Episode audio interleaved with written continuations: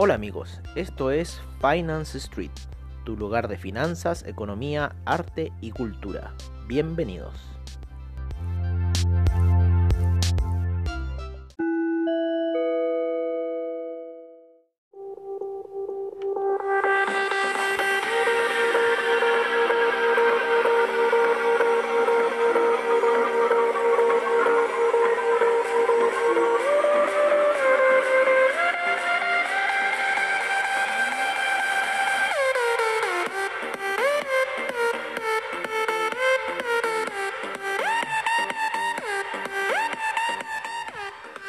Hola amigos de Finance Street y bienvenidos a la sesión de cierre de mercados y qué mejor que con Astronomia de Bystone, ¿no? Así se llama la canción de los negritos, no la canción de los negritos del ataúd, no, se llama Astronomia. Y es una canción para poner hoy día porque, bueno, creo que estábamos hablando en la mañana de cómo venía un poco esa media de 200 periodos en la gráfica de 15 minutos que venía fuerte cayendo eh, era como una cosa casi inevitable que pudiese ocurrir alguna situación de alza, ¿no? Ante una, una, una avenida tan fuerte que estaba haciendo esa media de 200 periodos en los gráficos de 15 minutos. Em, en donde, ¿cómo se llama? En los distintos índices venía ya esa media pegando, ¿no? En el, en el SIP, en el Dow Jones, ¿no es cierto? Venía entrando muy fuerte a eso de las primeras operaciones de Wall Street. En un minuto pensamos que, bueno, iba a ser una situación de soporte, ya que en 5 minutos eh, estaba un poco la media 200 pasando, sin embargo, eh, la entrada en 15 minutos fue más fuerte de lo que en realidad eh, estábamos pensando. Atravesó la media de 200 periodos en gráficos de 5 minutos en el Nasdaq y después vuelve a hacer un retorno y es ahí cuando nosotros ya empezamos a activar esa señal de que esto iba a venir hacia la baja, ¿vale? Y es en ese minuto en el cual nosotros eh, detectamos el nivel de los 11.057 aproximadamente y empezamos a poner ya eh, las velas de 15 minutos a ocupar el juego de colores de Oliver Vélez, ¿vale? Porque funciona muy bien en las velas de 15 minutos esos desplomes porque hace las velas de caída, pum, pum, hace una vela de recuperación y luego, pum, empieza una vela de caída y se revienta esa vela de recuperación, eh, bueno, ya viene la misma secuencia que vendría hacia una figura alcista, ¿no? Es, la misma secuencia. Entonces, vimos esa señal y comenzamos ventas. Habíamos empezado unas ventas antes, pero estaban un poco más bajas. Y empezamos ya las ventas en ese nivel y empezó un desplome y dejando el stop loss en la vela que se forma y empezó un desplome ya bastante considerable. Después llega hasta por lo menos lo que el, el, Nasdaq, ¿no? uno de los índices que más nos gusta ver. Eh, llega hasta un nivel, ¿no es cierto?, que eh, veníamos viendo esa canción de Star Wars en la mañana ¿no? Y llega hasta ese nivel que son los 10.921, 2.900, y lo rompe. Y empiezan unos sell stop ya a activarse y de manera violenta llega el índice hasta los 10.700, eh, casi 35 aproximadamente. O sea, hoy día tuvimos una caída de más de eh, 63, eh, 100, 200, 100, 90, 80 de casi 400 puntos hoy día una caída del Nasdaq, lo cual es una buena caída. Sin embargo, la vela diaria termina como equilibrándose en la mitad, no siendo doji, no siendo doji. Vamos a ver un poco cómo termina esa vela daily, ¿vale? En lo que es el Nasdaq, eh, está, está con una vela que eh, al parecer va a seguir tomando ganancias, va a seguir buscando hacia abajo. Eh, llegó hasta los niveles casi del, del, 719 que teníamos ahí alguna vez marcados. Eh, y, bueno, las apuestas están ya, en cierta forma rompió ese soporte y las apuestas, muchas de ellas están tirándose hacia lo que es la media de, eh, perdón, los 10.300 puntos, por lo menos en el Nasdaq. Estamos ya viendo lo que es una caída en las gráficas daily, ¿no? Eh, y bueno, la media de 200 periodos, para que ustedes sepan, está a niveles de 9.652, ¿vale? Eso sería ya eh, una corrección bastante fuerte en el Nasdaq, ¿no? Eh, y que no sería, no sería rara porque sería como casi el nivel de resistencia quizás que, que tuvo antes, ¿no? Y ya caer a esos niveles, bueno, haría una corrección bastante Mm, efectiva, yo creo, para el mercado, para que después pueda ir de nuevo en busca de los 12.000, pero ya de una manera quizás un poco más lenta, y calmar un poco toda esta sed que existe con el tema de coronavirus y, todo lo que está sucediendo hoy. Entonces, bueno, tenemos esa situación eh, de lo que ocurrió hoy día con el Nasdaq principalmente, y lo que nos deja un poco... Eh, en cierta forma, como bueno, con nuestro pronóstico se estaba cumpliendo hasta el día miércoles aproximadamente, cuando viene la reunión de la Fed. Íbamos súper bien, íbamos como avión subiendo, ¿no es cierto? Íbamos haciendo un, un patrón técnico muy interesante. Sin embargo, ya esta situación eh, nos dice que eh, ya la próxima semana debiésemos seguir con la caída, ¿vale? Eh, para ir a buscar niveles de de, en cierta forma de que se calme un poco las aguas del, del Nasdaq y como les decimos, no sería raro quizás ir a ver ese, ese caída. Nosotros apostamos más bajo, nosotros apostamos a los 10.700, que ahí fue la antigua resistencia del, del Nasdaq, ¿vale? Y que no sería un nivel eh, malo eh, para que se convirtiera en soporte ahora y de ahí empezar a retomar quizás el camino alcista del Nasdaq, ¿vale? Así que eso es un poco lo que estamos viendo. Eh, que la vela semanal no se cumplió en cierta forma la expectativa, iba camino a, cumplirse la expectativa, ya casi había igualado la fuerza de la de la semana pasada. Sin embargo, eh, lo que ocurrió con la Fed, ¿no es cierto? Eh, lo que ocurrió con esta venta que está ocurriendo el tecnológico y en cierta forma como que esas noticias dispares que están ocurriendo dentro del mercado eh, han hecho ya que el índice caiga eh, estrepitosamente eh, y hoy día cerrando por debajo de los 11.000 puntos, ¿no? Y creemos ya que la próxima semana debiésemos seguir con la baja y quizás hasta mitad de semana y de repente ahí podría tomar un, un camino de, hacer un martillo alcista, hacer una figura de martillo alcista, ¿no es cierto? Así que veamos qué va a ocurrir con el Nasdaq. Eh, ya reventó por lo menos el nivel de los 10.921, que era un nivel clave, ya lo reventó. Eh, y ¿cómo se llama? Bueno, eh, si bien retrocedió, creemos que ya rompiendo, esto fue una señal de, porque ese era un nivel técnico de la vela del mes pasado. Entonces que ya haya traspasado ese nivel nos quiere decir que la siguiente vela del próximo mes, de lo que es octubre, va a seguir siendo bajista, ¿vale? Así que eh, ya la apuesta es bajista con esta situación, por lo menos para nosotros. Pueden escuchar a nuestro Nemesis, saber qué va a opinar, pero ya hay un retroceso en lo que son los índices. El, el SIP está por debajo de esa resistencia que había sido el máximo que había tenido en febrero y, ya... Eh, está por debajo de eso y lo más probable es que vaya a buscar esa media de 20 periodos a niveles de 3187 puede ser una, opción quizás para lo que es el SIP.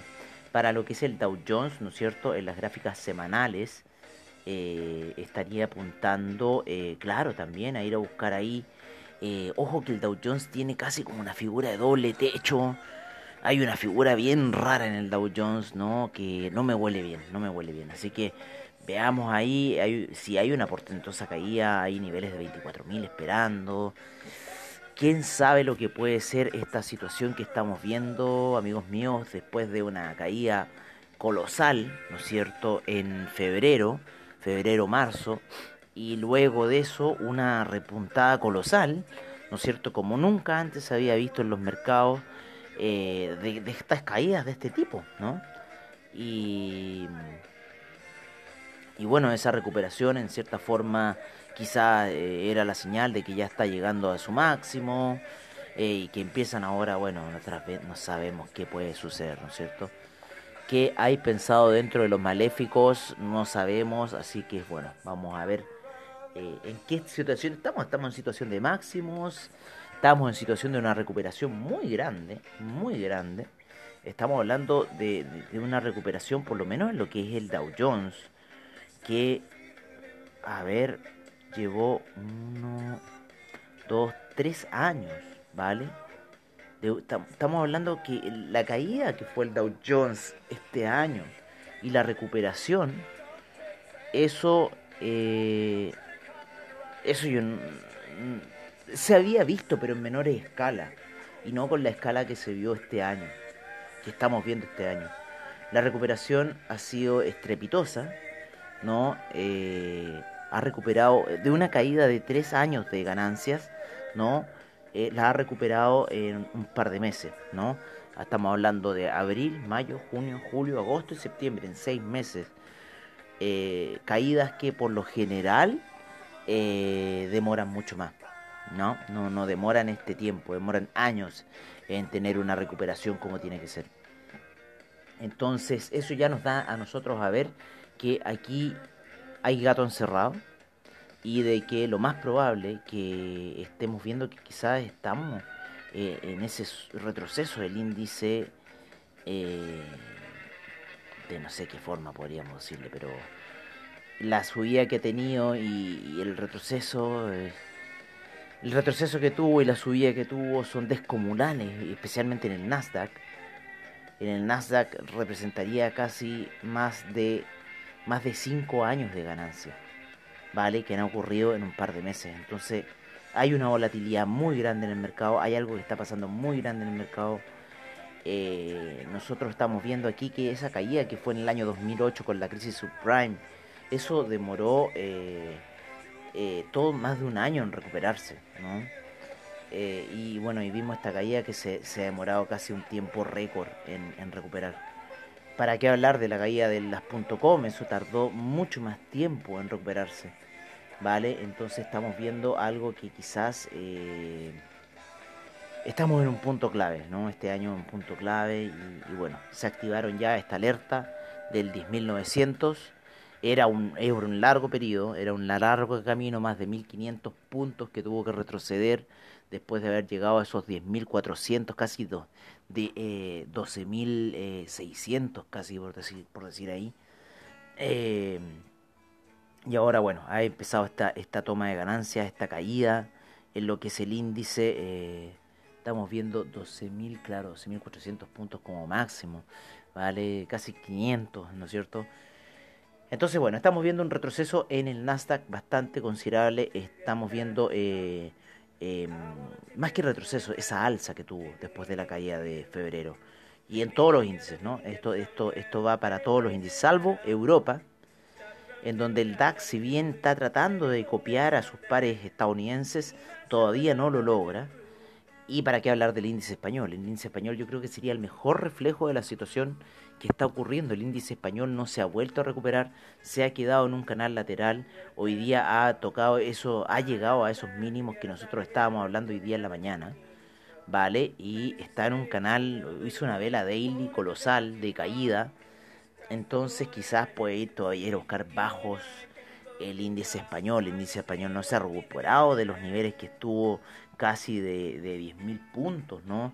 Ahí eh, por febrero y después lo llevó por debajo de los 6.000, ¿no? Y, y por la zona de 6.000, por decirlo así, y luego de eso no ha pasado a la zona de 8.000, ¿no? Así que no se ha mantenido en lateral, en, bajo los 6, bajo los 7000, hoy día cerró bajo los 7000, así que eh, bueno, estamos viendo ahí lo que está pasando un poco con el índice español, el oro tuvo una jornada, ¿no es cierto?, bastante ahí, la, la, media de 200 periodos en gráficos daily, mucha resistencia, mucha, mucha resistencia e inclusive ya quizás no está pintando un segundo hombro, ¿no? Y con lo cual de romper niveles claves de 1934 aproximadamente podría venir un desplome para el oro, así que hay que tener en consideración esta situación con el oro Vamos a ver un poco cómo terminaron sus velas semanales.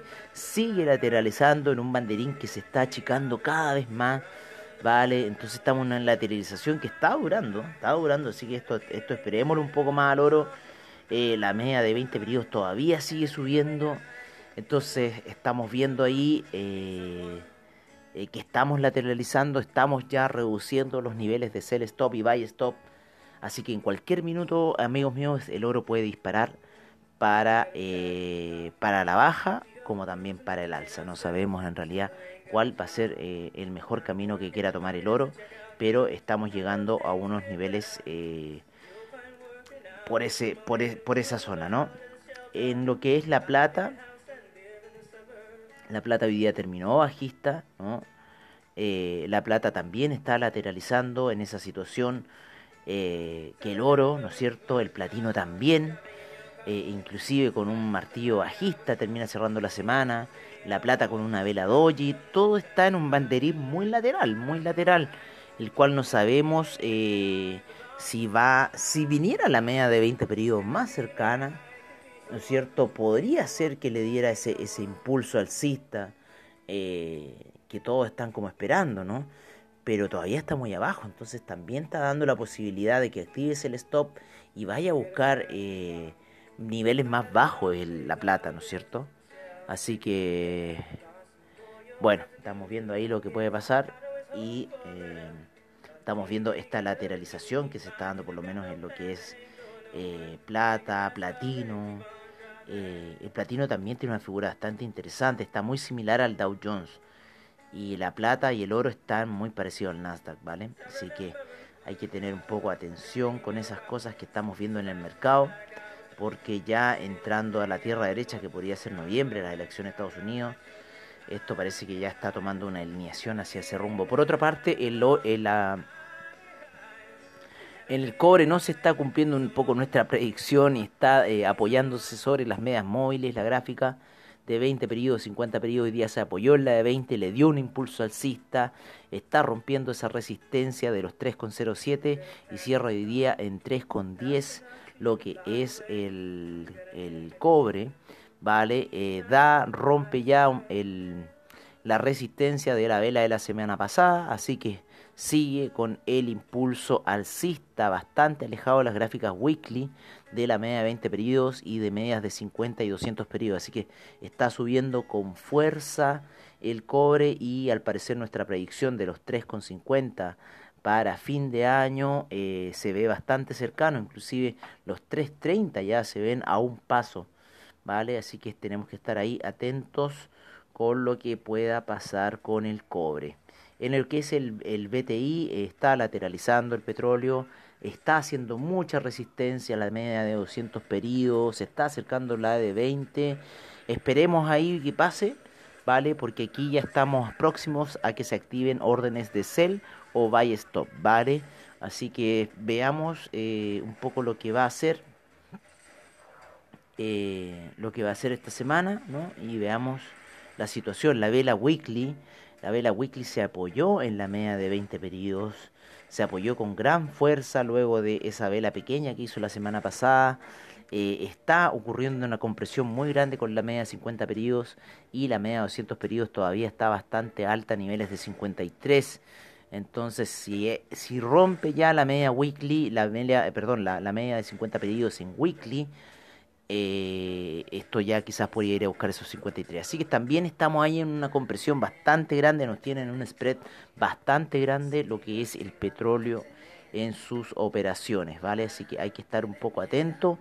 Cerró bastante sin mucha sombra, así que podría seguir con su camino o de lateralización o quizás ir reventando hacia arriba. El que está reventando hacia abajo es el café. El café sigue cayendo, sigue en búsqueda de la media de 200 periodos en niveles de 112. Ha retrocedido bastante bien. Eh, lo que las predicciones que hemos estado haciendo con el café se han cumplido a cabalidad. Puede ir a buscar esa media de 200 periodos con facilidad y lo más probable que ahí empiece a ejercerse las presiones de compra para hacer un hombro vale a niveles quizás de 125 y para luego el suicidio final y quizás volver a los niveles bajos que tuvo ahí por esos de 96. Así que todavía hay muchas jugadas que hacer en el café. El, el que sí cerró lateral hoy día fue el, el euro, cerró en 1.184 el vendedor y 1.100 84-23, el otro sería 84-14, 84-23 para el euro, las puntas compras, las puntas ventas. Seguimos con eh, la gráfica weekly. Sigue haciendo velas de cambio. Cerró con una vela de cambio tipo alcista, una vela doji, mucha sombra. Vale, hacia arriba y hacia abajo. Entonces está, estamos viendo una lateralización muy similar a lo que está ocurriendo en el oro. Así que hay que esperar un poco lo que puede ocurrir con el, euro. El dólar index sigue haciendo también la misma figura, ¿no es cierto? Bastante lateralización, eh, pero con otro dibujo, ese dibujo bajista. Sigue ahí en esa zona que llevamos marcado hace varias semanas ya del 92 con 82 y el 90 eh, no perdón 92 16 y el 93 82 sigue ahí lateralizando en esa zona el, eh, el dólar index ¿vale? Así que seguimos viendo ahí un poco lo que sería eh, la situación del dólar index, ¿no? Como tal. Eh, vámonos un poco a lo que es eh, el criptomercado para ir cerrando. El criptomercado sigue ahí por debajo de las medias móviles. La, la, última vela daily cerró ciertamente a la baja, sin embargo la del día previo estaba bastante alcista. Eh, está haciendo presión ahí la media 50 periodos, así que tenemos que estar ojo ahí con lo que pueda ocurrir con las operaciones de Ethereum. Lo mismo que Bitcoin. Bitcoin ya ha dado dos señales de cambio, ¿vale? Eh, lo cual podría quizás tomar un pequeño impulso alcista, no sabemos bien. Son, eh, estuvo con una corriente alcista, sin embargo cierra esas velas de cambio ya de dos días. doji, ¿no es cierto? pero de color bajista. Entonces eso es lo que un poco nos preocupa de esta situación, que quizás pueda reventar hacia arriba, ¿no? Eh, lo más probable, porque la media de 50 periodos todavía está por sobre la gráfica y está haciendo bastante presión. Así que, bueno, veamos lo que va a pasar. Eh, veamos lo que va a pasar en esa situación y saquemos ahí nuestras conclusiones eh, sobre hacia dónde debiese ir el el Bitcoin, ¿vale? El papá de las altcoins. Em, veamos un poco en Investing. Cómo cerró la visión de la semana. Veamos en Investing. Es un poco la visión, ya que ha estado bastante buena en algunas, eh, en algunas cosas, ¿no es cierto? Así que queremos ver un poco, en vez de las velas de 5 horas, vamos a ocupar las, las gráficas weekly, ¿no? Para saber cuál es la visión weekly de eh, los distintos eh, instrumentos. Eh, lo que es el, en los forex tenemos al euro con fuertes compras, al yen con fuertes ventas, a la libra con neutral, al dólar australiano fuerte compra, al euro yen compra, al dólar canadiense, fuerte venta y el euro franco suizo, fuerte compra. En lo que son los commodities, tenemos una visión del oro de fuerte compra, la plata fuerte compra, el cobre fuerte compra, el petróleo en compra, el Brent neutral, el gas natural neutral, el café neutral, lo que estamos un poco hablando de esa visión de que podría retroceder. Estamos hablando de los semanales, ¿vale? Y estamos viendo que está el Dow Jones, el Nasdaq, el SIP, el DAX, ¿no es cierto? El FUT eh, y el DAX con fuertes compras para la próxima semana se está viendo. Eh, el FTSE está con fuerte venta. El CAC está con compra.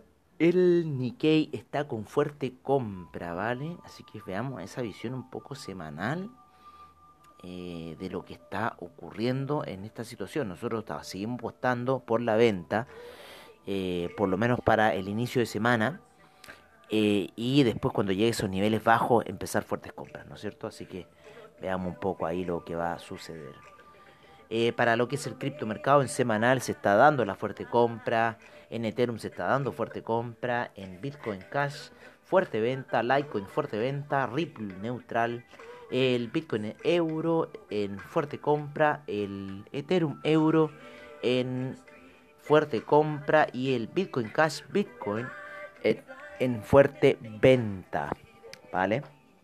Así que esa sería un poco la visión de lo que es el criptomercado por parte de la gente de investing.com. Bueno amigos, eso sería yo creo por ahora, por hoy. Recuerden que mañana tenemos nuestro sábado de reportaje, ¿no? Con estas fiestas patrias se nos había olvidado un poco. que mañana es sábado, así que mañana seguiremos con las escuelas de misterio. No sé qué tocará, no sé, en realidad trato de, que sea también un misterio para mí, eh, para que sea más interesante el tema, así que vamos a ver si nos acercamos a la Tierra en una de esas. Así que, bueno amigos míos, eso sería todo por la semana, ¿no es cierto? Lo que ha sido estas sesiones de previa, de sesión matutina, de sesión nocturna. Eh, y esperamos que le haya gustado un poco esto de la previa, ¿no? A nosotros nos ha gustado bastante, de hecho la sesión matutina hoy día la tratamos de hacer como una como esa sesión de previa, mercados larga, ¿no? recortando un poco los reportes y dejándolos quizás para ahora para la noche para aburrirlos a ustedes un poco más a esta hora. Bueno amigos míos, eso sería todo. Les deseamos muy buenas noches. Los esperamos mañana en nuestros sábados de reportajes, en nuestros reportes de criptomercado y el domingo nos vemos a eso de la nochecita para empezar con la sesión de apertura de mercados, como siempre, al estilo de Finance Street. Lo dejamos con los reportes de mercados, commodities, divisas y criptomercado, como siempre, al estilo de Finance Street. Deseándoles muy buenas noches, muy buenas fiestas. Descansen porque mañana pueden seguir festejando. Nos veremos en otra ocasión y mañana en los sábados de reportaje. Adiós, amigos.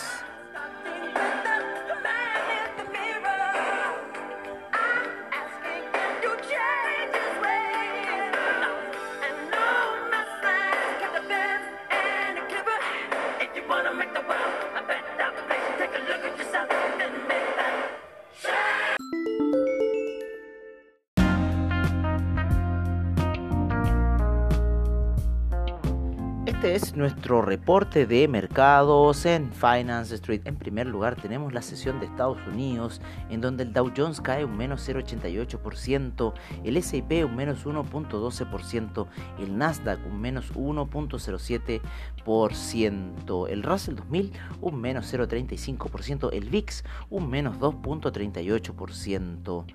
En lo que es Latinoamérica, el IPC de México eh, cae un menos 0,31%. La bolsa colombiana avanza un 1.18%. El Bovespa retrocede un menos 1.81%, el índice peruano un menos 0.64%, el Merval se recupera un 4.23%, el IPSA Chile hoy día no tuvo operaciones. Nos vamos a lo que es Europa, donde el DAX eh, tuvo un retroceso un menos 0,70%, el FTSE un menos 0,71%, el CAC un menos 1,22%, el Eurostock 50 menos 0,99%, el IBEX un menos 2,21%, la Bolsa de Milán un menos 1,09%, la Bolsa Suiza un 0,19%, la Bolsa Austríaca un menos 1,64%.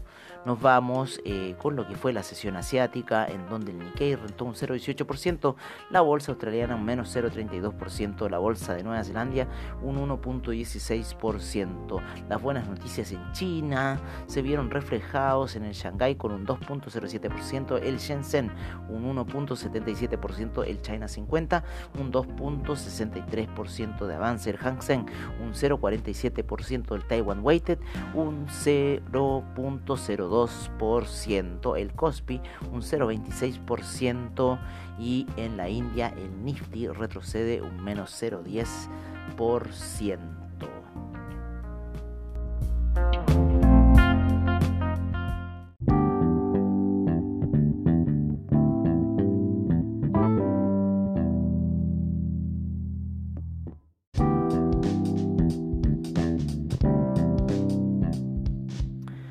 Este es nuestro reporte de commodities en Finance Street. En primer lugar tenemos al BTI con un avance de un 0,34% a niveles de 41,11. El Brent en 43,05 con un menos 0,51%. El gas natural sube un 4,36%. La gasolina un 1,20% el petróleo para calefacción un 0,15, un menos 0,15%, el etanol un 1,50%, la nafta un menos 0,12%, el propano un menos 0,18%.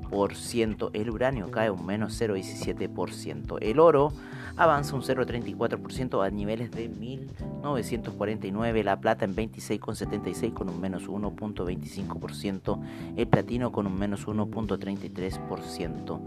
En la agricultura tenemos la soya avanzando un 1.58%, el trigo un 3.78%, la leche un 0,25%, el arroz un 1.63%, el café cae un menos 5.29%. Ojo que ya aquí por lo menos cerró en 111 en Trading Economics así que eh, está un poco desfasado con la plataforma. El, azúcar con un 1.19%, la cocoa un 1.58%, el jugo de naranja un 0.98%, la avena un 3.39%, el maíz un 1.07%. En lo que es el metal rojo, el cobre avanza un 0.91% a niveles de 3.10, el acero en 0.69% el carbón en 1.63, el paladio en 0.91, el aluminio en 2.19. El zinc en 1.36%, el moliteno sube un 5.32% el día de hoy. El hierro avanza un 1.63% y el rodio cae un menos 1.38%.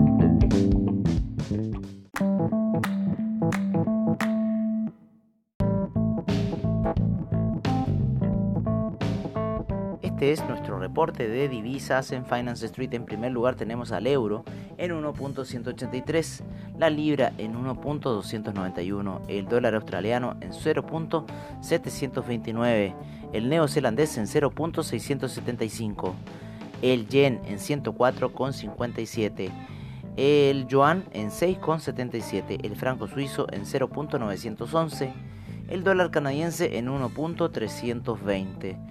Nos vamos con el dólar index en 93,01, el euro index en 104,43, el peso mexicano en 21,13, el real brasilero en 5,38 el peso argentino en 75,21, el peso colombiano en 3.728, el peso chileno en 763 el sol peruano en sí en 3,51.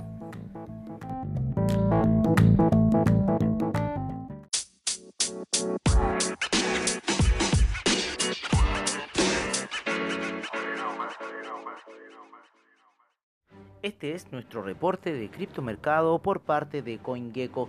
En primer lugar tenemos al Bitcoin en 10.962, el Ethereum en 385,03, el Tether en 1 dólar, el Ripple en 0.250, el Bitcoin Cash en 234,41, el Binance Coin en 27,65, el Chainlink en 10,06 el Litecoin, en 48,49 el Bitcoin SB, en 162,61 el Cardano en 0.091, el EOS en 2,70, el Tron en 0.0292, el Neo en 25,07 Tesos, en 2,35 Monero en 92,87, el Stellar en 0.078, el IOTA en 0.273, el Dash en 72,27, el Ethereum Classic en 5,22, el Bitcoin Gold en 8,31, el Bitcoin Diamond en 0.585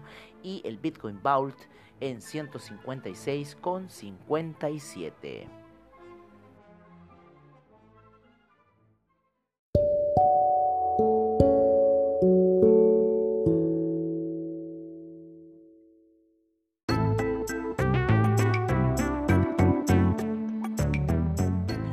Bueno amigos, eso ha sido todo en nuestra sesión de cierre de mercado en Finance Street. Agradecemos a investing.com, Trading Economics, Forex Factory, CryptoWatch y CoinGecko por la información que nos brindan a diario. Y recuerden que los esperamos para mañana sábado en nuestros sábados de reportajes al estilo de Finance Street. Muchas gracias por su sintonía y nos estaremos viendo en una siguiente edición de Finance Street. Hasta pronto amigos.